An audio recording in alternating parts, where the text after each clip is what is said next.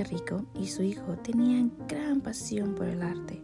Tenían de todo en su colección, de los cubistas como Picasso, de los impresionantes como Monet y Degas, incluso de Rafael y Murillo. Muy a menudo, padre e hijo se sentaban juntos a admirar las grandes obras de arte y discutían sobre lo que el artista trataba de comunicar con su obra. También está la historia de cómo tú tienes un futuro. ¿Qué es lo que crees acerca de tu pasado que te mantiene alejado de tu futuro? Bueno, eso lo verás si escuchas mis historias. Hasta la próxima.